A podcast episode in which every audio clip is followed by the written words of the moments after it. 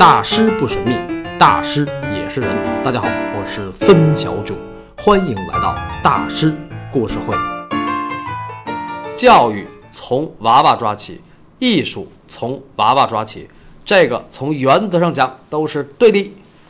但是前阵子我在网上看到了一篇介绍梵高大师的文章，据说是国内某地区的小学五年级语文教材下册里的一篇课文。我觉得这课文写的特别扯，哎，您要是想知道这课文到底是在哪本语文书里，百度上搜四个字“红虾课文”就行，红色的红，虾米的虾，肯定能搜着。下边呢，我念念这课文的主要内容。就在这风雪交加的归途上，他忽然看见一个衣衫褴褛的小女孩从圣拉萨教堂里走出来。小女孩很美丽，但从她那双可怜的、孤苦无助的眼睛里，青年画家一下就看出来了，她也正处在饥寒交迫之中。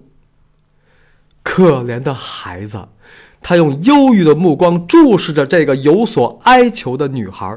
喃喃地说道：“没有错。当风雪降临到世界的时候，所有的穷人都是困苦的。可是那些富人是不会懂得这些事儿的。”这样想着的时候，青年画家完全忘记了房东此刻正守在他的住处，等着他回去交房租呢。他几乎是毫不犹豫地把自己刚刚拿到的五个法郎全部送给了这个素不相识的可怜楚楚的小女孩。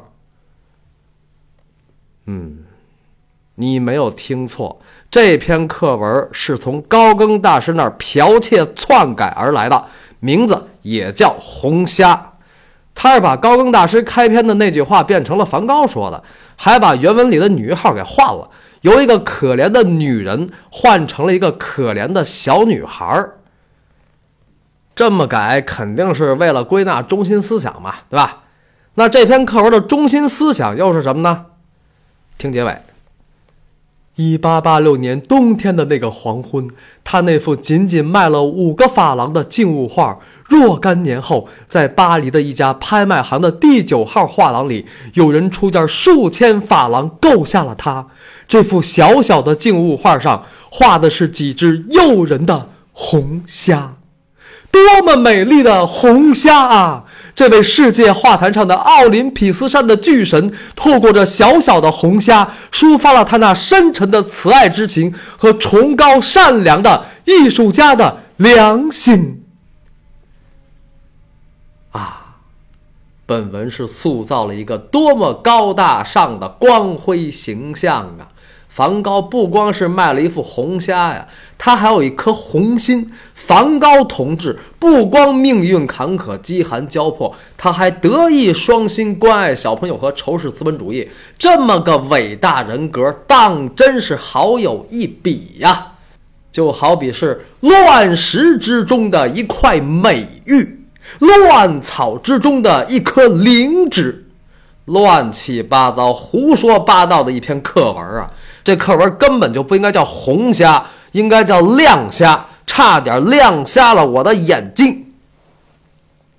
梵高是同情穷人，但他压根儿也不仇富，而且作为一个三十出头的老爷们儿，他怎么就不能把钱给一个成年女人，而非要给一个小女孩呢？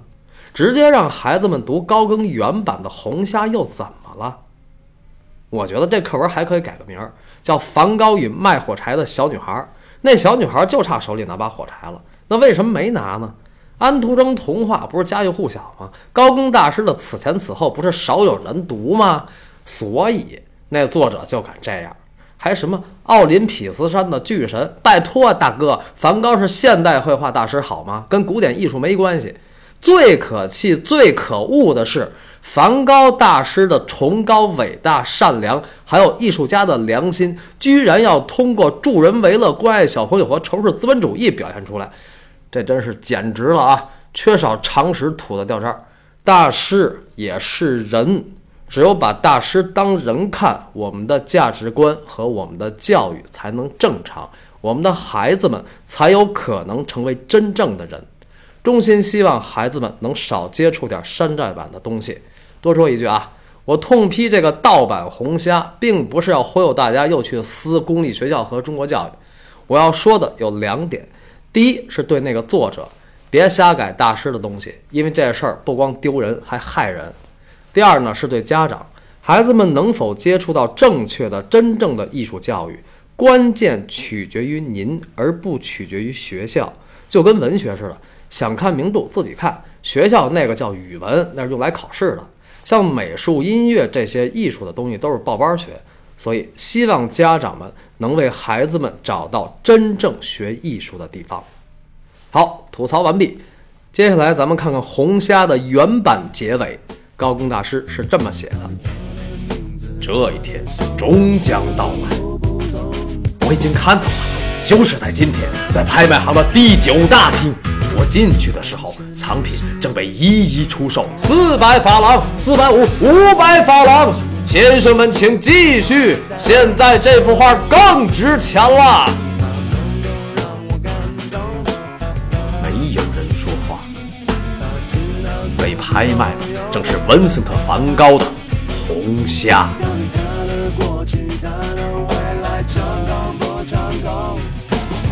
很明显。这个结尾是高更大师的想象，那么红虾这个事儿是否也是他的想象呢？梵高到底有没有画过一幅红虾的作品呢？而且高更在文章里也没有说这幅画是什么画。我觉得既然是纸上画的，很有可能不是油画，有可能啊，水彩和色粉画的可能性大一点。不过我在网上还真搜到这幅红虾了，看上去是油画。但是梵高的官方资料里从来没有过这么一幅画，他在书信里也从来没有说起过这样一件事儿，所以我个人观点，红虾这个事儿十有八九是高更大师自己杜撰的。为什么呢？有两个疑点：第一，梵高不可能为了交房租卖画，因为他那时候根本不用自己交房租。这个事儿的发生时间是一八八六年十二月。那正好是梵高的巴黎时期，而巴黎时期他一直跟提奥住在一起，他的吃穿住用，包括画画，一切都是提奥开销。梵高在巴黎时期跟提奥一直住在蒙马特，人家哥俩住的可是正八经的高级公寓大 house。那时候提奥在整个巴黎艺术圈都是非常体面的人，他的上班地点也在蒙马特，所以这第二点也就来了，梵高当时不可能穿的衣衫褴褛。刨出艺术家都是臭美的不说，就是提奥也不会让他穿成那样。那高更为什么要这么写呢？我觉得吧，他说的应该是气质啊，主要看气质嘛。梵高的气质怎么穿都是个很土的人。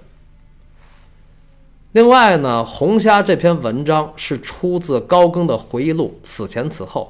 此前此后的写作时间是在一九零二年下半年到一九零三年一月，那时候高更的身体已经病入膏肓了，很差很差了啊！五月八号他就去世了。那么一八八六年，那是十几年前的事儿，高更因为身体不好，有些事儿记错了也是有可能的。不过呢，这两个疑点就让红虾这个事儿基本就立不住了。那么。高更为什么要在生命终结之时如此煞费苦心的写梵高呢？高更如此写梵高，不只是为了缅怀，准确的说，他在此前此后里再说梵高，首先就不是为了缅怀，他有一个非常非常重要的原因，这个原因关系到他的生前身后，甚至永远。那这事儿大了去了，对。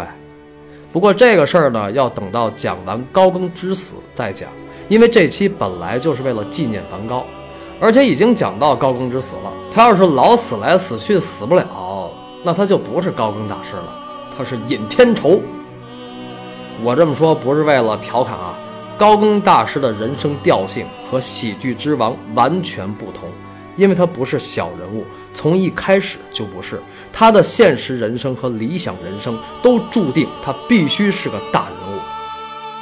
其实他的后半生有点像《无间道》，大咖横行，独步天下，世事无常，苦痛过往，千万亿劫，求出无期。